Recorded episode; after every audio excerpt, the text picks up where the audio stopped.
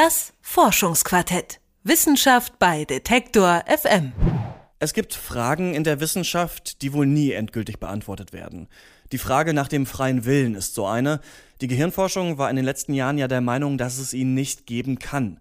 Der Tenor, Entscheidungen macht das Gehirn, ein freier Wille ist nur Illusion. Wissenschaftler der Uni Freiburg haben jetzt aber herausgefunden, so unfrei wie bisher angenommen ist unser Wille gar nicht. Mein Kollege Konstantin Kumpfmüller hat sich die neuen Studien mal angesehen. Die Versuchsperson sitzt vor einer großen Uhr und verfolgt genau den Lauf der Zeiger. Die Aufgabe, zu einem selbstgewählten Zeitpunkt den Finger heben, auf die Uhr schauen und sich den Zeitpunkt der Entscheidung merken. Ein EEG misst gleichzeitig die Hirnaktivität. Zum ersten Mal ausgeführt wurde dieses sogenannte Libet-Experiment 1983, erklärt Stefan Schmidt von der Universität Freiburg in allen diesen Experimenten seit 1983 relativ gut belegt ist, diese Entscheidung liegt ungefähr 0,2 Sekunden, 200 Millisekunden vor der Bewegung. Und jetzt kommt das große Libet-Paradox, weil das elektrische Signal, das im Gehirn, diese Flanke, die sich da aufbaut, das Bereitschaftspotenzial, das beginnt schon anderthalb Sekunden vorher. Das heißt, ich habe im EEG ein Signal, dass die Bewegung bald beginnt, das viel, viel früher beginnt als das, was mir die Versuchsperson als Entscheidung benennen. Der Schluss, den viele daraus ziehen, wenn sich im Gehirn schon vor unserer Entscheidung ein negatives Potenzial bildet, entscheiden wir nicht bewusst und damit frei, sondern unser Gehirn ganz automatisch. Dieses Fazit war schon immer umstritten, denn ob man bei einer solchen Versuchsanordnung überhaupt von freiem Willen reden kann, ist unklar. Stefan Schmidt bezweifelt jetzt aber nicht nur die Schlüsse, die aus dem Libet-Experiment gezogen werden, seine Untersuchungen bieten eine völlig neue Interpretation der Daten. Das negative Potenzial, das sich im Gehirn vor einer Handlung entwickelt, trifft zwar mit der Handlung zusammen, muss deswegen aber nicht der Grund dafür sein. Es handelt sich gewissermaßen um ein logisches Problem.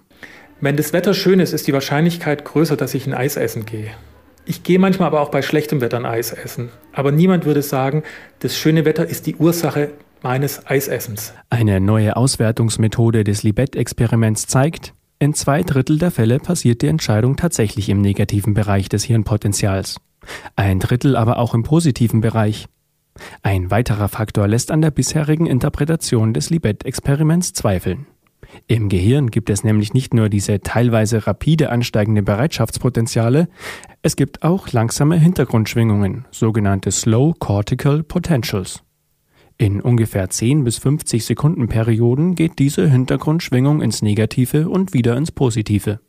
Stefan Schmidt wenn dieses Signal in den negativen Bereich geht, also in den, dieses Potenzial, das gesamte Feld da im Gehirn negativ wird, dann sind die Leute reaktiver, also in einem Reaktionstest sind sie dann schneller. Und wenn es so einen Wahrnehmungstest gibt, wo man so an der Wahrnehmungsschwelle was erkennen muss oder nicht, dann sind sie da besser. Ja? Das heißt, die These ist ein bisschen mit diesen langsamen Potenzialen, dass da praktisch die Reaktivität des Gehirns fluktuiert in einem, in einem gewissen Zeitraum. Normalerweise wird dieses Grundrauschen im Gehirn einfach herausgerechnet. Es könnte jetzt aber erklären, warum Versuchspersonen vor allem im negativen Bereich des Potenzials handeln, ohne daraus den Schluss zu ziehen, dass die Handlungen dadurch ausgelöst werden.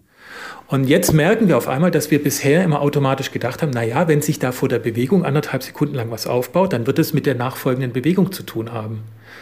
Aber mit unserer neuen Interpretation sehen wir, nee, diese Flanke kann ich auch anders erklären. Ich kann die auch daraus erklären, dass diese Bewegung zu bestimmten Zeitpunkten in dieser Grundschwankung initiiert wird. Und dann bin ich diesen kausalen Schluss, dass, da, dass die Bewegung hier vorbereitet wird, den bin ich auf einmal los.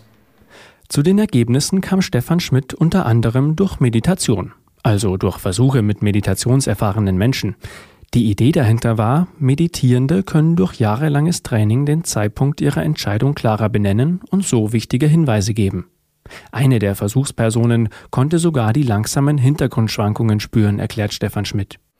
Und er hat gesagt, wenn ich mich ganz entspannt in mein Innerstes blicke, dann merke ich, dass da immer mal wieder kleine Handlungsimpulse kommen, und diese Handlungsimpulse sind eigentlich völlig unspezifisch. Das ist wie nur so ein kleiner Kick, mach mal was. Ja? Aber der sagt noch nicht, iss was oder steh auf oder mach das Fenster zu. Ne?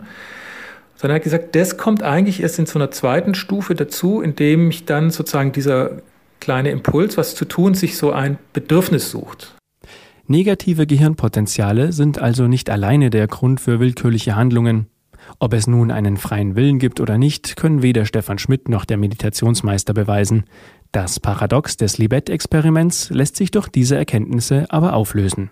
Konstantin Kumpfmüller über die neuen Erkenntnisse der Hirnforschung zum Thema freier Wille. Das Forschungsquartett. Wissenschaft bei Detektor FM.